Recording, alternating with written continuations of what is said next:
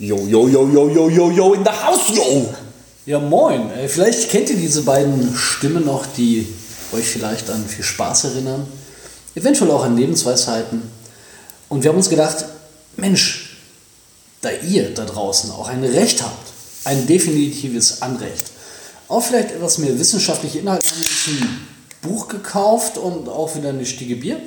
Ähm, diesmal haben wir uns für Wieselburger, entschieden. klassisch made in Austria.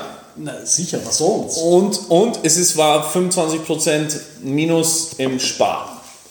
Für unsere deutschen Kollegen so eine Großhandels... Ja, Spar dürften, dürfte man dort kennen. Ist das so? Ähm, aber ich weiß nicht, ob die solche coolen Aktionen auch in Deutschland machen.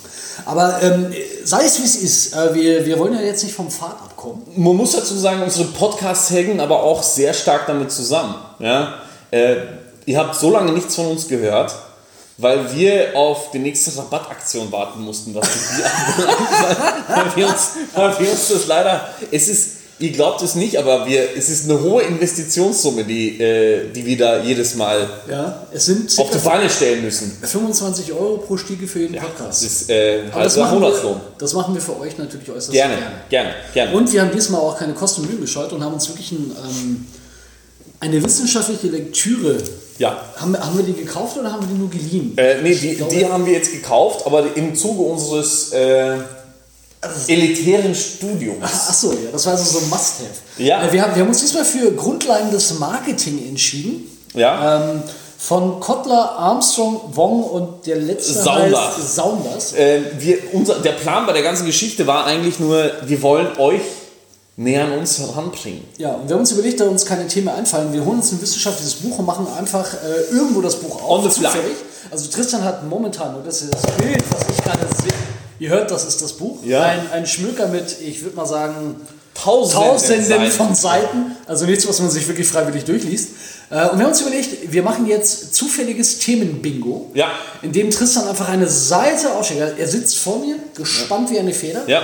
um das Buch Die aufzuschlagen. Beine sind geschlossen. zeigt mit seinem Finger auf ein Wort, auf ein Thema und wir werden jetzt live on the fly probieren Ja. daraus ähm, ja, einen, einen äußerst attraktiven Extrahieren. Zu, zu, zu extrahieren. Ja, absolut. Ja. Und äh, es geht jetzt los. Es geht ich, los. Ich werde nochmal unsere Spannungsbongo betätigen. Ja. Es ist ein bisschen wie beim Glücksrad. Ja. Drehen Sie bitte. Und du musst Stopp sagen. Ja, drehen Sie, drehen Sie, stopp! Oh. Oh, wir sind, an, wir sind äh, auch am Ende unseres Podcasts jetzt dann angekommen. Ne? Und kommen dann nächste Woche wieder, wenn wir das Thema ausgearbeitet haben. Aber Tristan hat sich jetzt entschieden Oh. für das Kapitel. Okay, wir haben, wir, äh, jeder kann das sehr gerne nachchecken. Wir sind auf Seite 828 bzw. 829. Wir haben drei Themen zur Verfügung. Das eine ist die Phase im Produktions- Produktlebenszyklus. äh, Integration des Kommunikationsmix äh, und Marketing, Kommunikation und gesellschaftliche Verantwortung.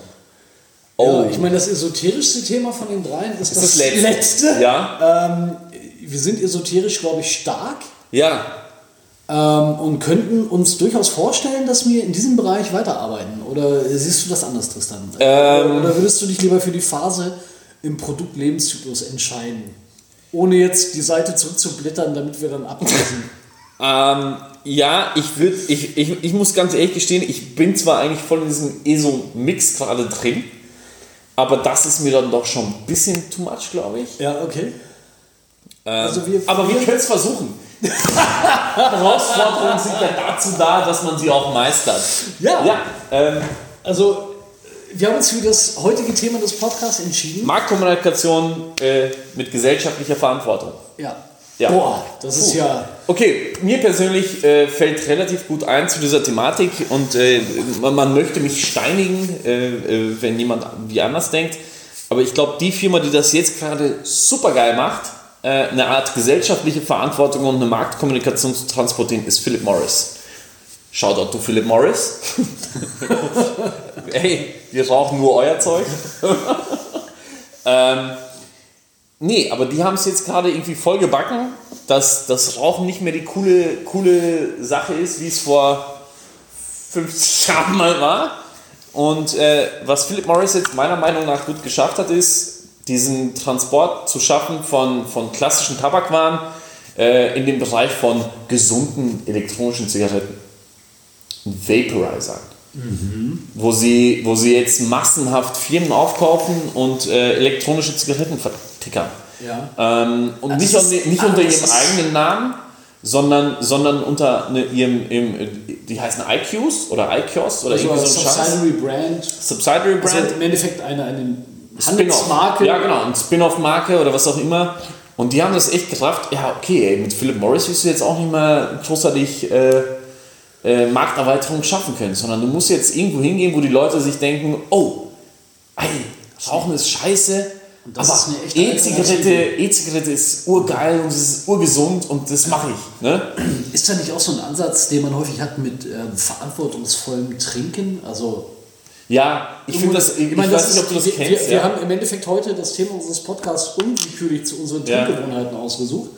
Ähm, jetzt haben wir gerade eben eigentlich indirekt ja Marketing für Ja. äh, eine in Österreich, ich glaube nicht ganz unbeliebte Biermarke, Ja. die auch wiederum zu einem Weltkonzern gehört, ähm, betrieben. Aber da müssen, könnten wir jetzt eigentlich korrigieren, damit wir das, das Gelernte auch in die Praxis umsetzen.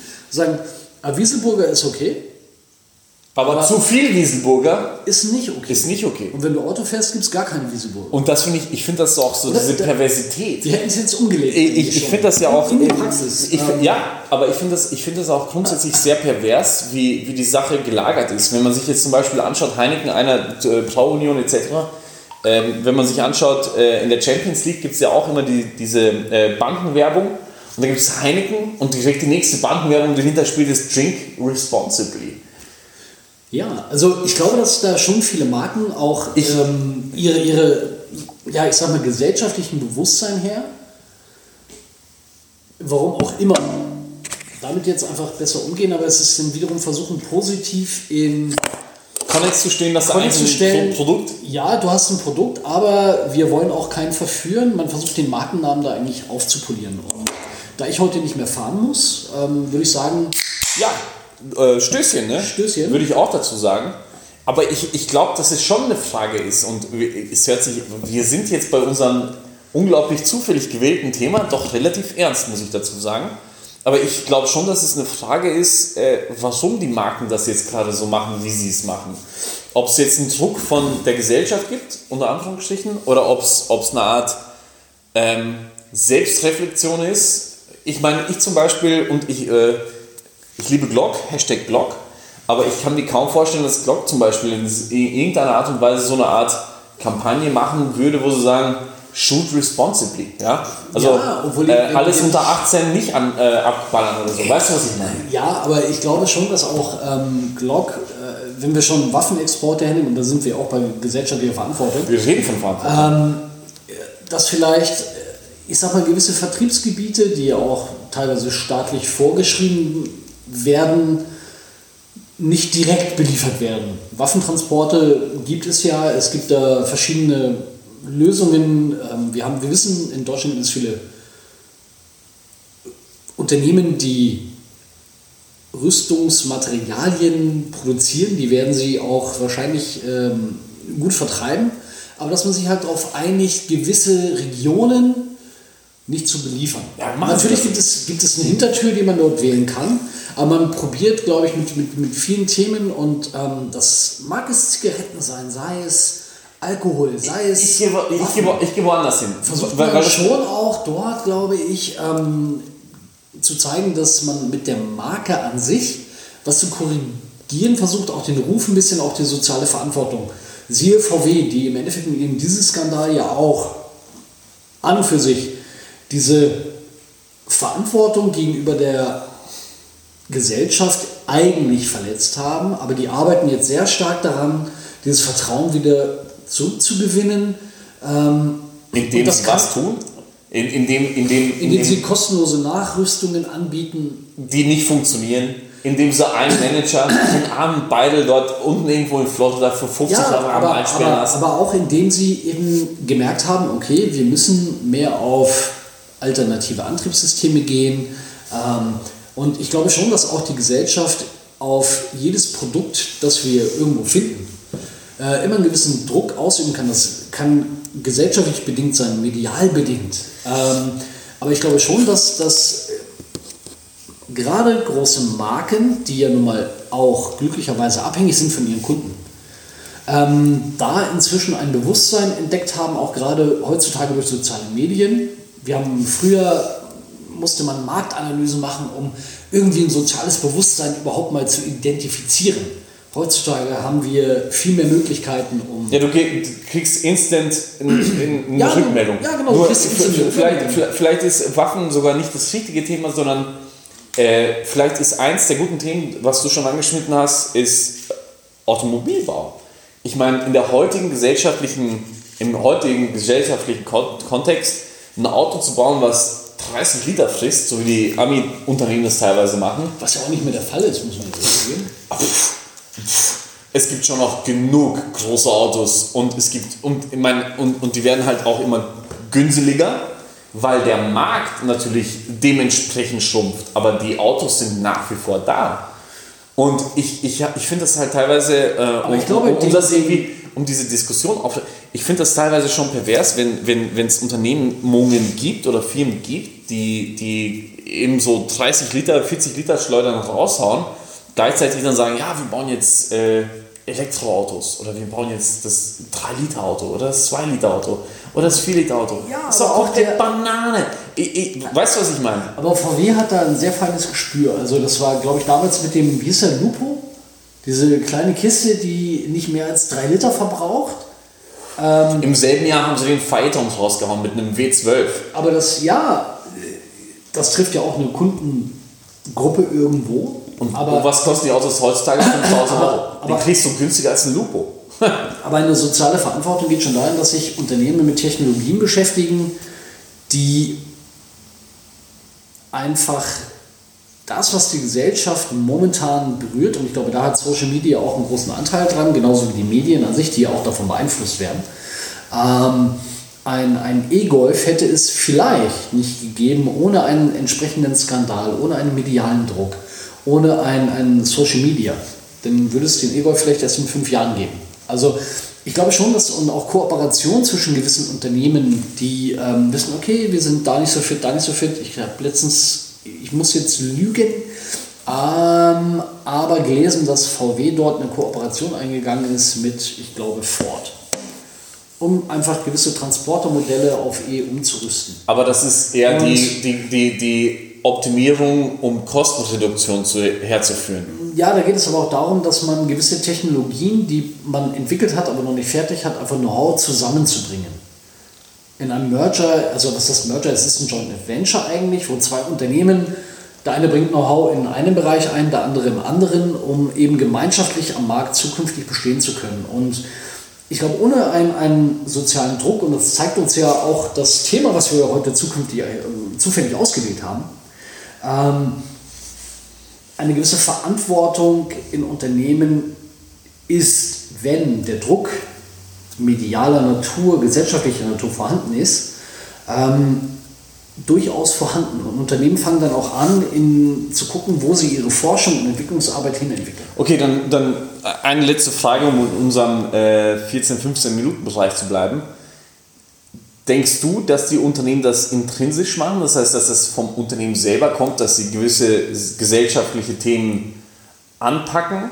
Oder denkst du, dass der Druck von außen erst da sein muss, damit sie es nach innen transportieren? Ich persönlich glaube, dass er erst Zweitere ist. Ich glaube, dass es erst eine Art Aufschrei geben muss, bevor die Unternehmen gewisse Sachen, die sie 100 Jahre bis jetzt so gemacht haben, wie sie es gemacht haben, verändern, um sozusagen sich an die Gesellschaft anzubiedern. Das ist meine persönliche Meinung.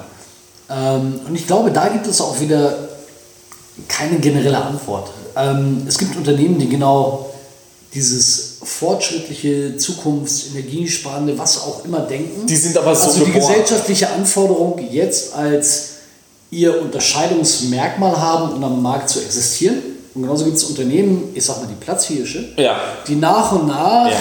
ihr Geschäftsmodell, so doof es klingt, verändern müssen, um zukünftig bestehen zu können. Ja. Das wird sicherlich mehr oder weniger auf Druck, der über die Gesellschaft kommt, über Medien kommt. Passieren. Oder andere Unternehmen, die diesen. Oder andere die Unternehmen, die sie. Von Haus aus schon so, ja. Aber man hat natürlich auch gesehen, ein Unternehmen wie Tesla, sehr hoch gehandelt, sehr innovativ. Ähm, schafft es halt auch nicht im voll zur Gänze in einer Serienproduktion eine gewisse Anzahl an Straße Autos bringen, ja. auszuliefern. Also das heißt, wir werden zukünftig sowohl sicherlich soziale Verantwortung brauchen, wie aber auch das Know-how aus anderen Bereichen. Ja. Und äh, ich glaube, damit können wir unser Kapitel eigentlich auch super abschließen. Ich, ich muss sagen, das war eins der informativsten Kapitel für unsere Zuhörer ever. Und wir glauben sogar, dass wir hiermit eine wissenschaftliche Grundlage gewählt haben, weil das Fundament war eigentlich Ja. die Auswahl aus einem wissenschaftlichen Buch. Ja, ihr könnt uns gerne zitieren. Na, Ja. So weit würde ich noch nicht gehen. Also ähm, versucht es einfach, wenn ihr es bei eurem Prof durchbekommt, für eure Bachelor- oder Masterarbeit soll das gut sein. Bitte, bitte, bitte an uns, bitte an uns schicken. Ja, wir unterschreiben das auch, denn es ist sogar mehr als ein Zitat. Ja, auf Und äh, wir wünschen euch weiter noch frohes Schaffen ähm, bei dem Thema, was wir gerade hatten. Ich habe das Thema schon fast wieder vergessen. Ja, peace out.